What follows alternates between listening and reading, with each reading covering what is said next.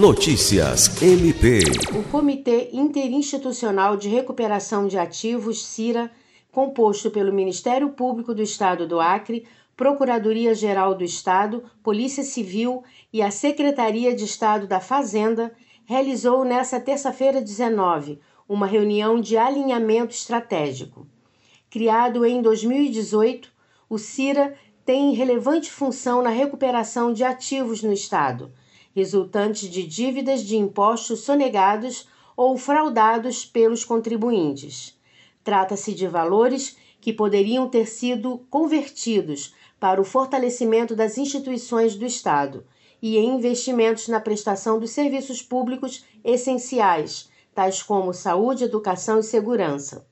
Pelo MPAC, participou o Procurador-Geral de Justiça Danilo Lovisaro do Nascimento e o promotor de Justiça Adenilson de Souza, que exerce a função de secretário do CIRA.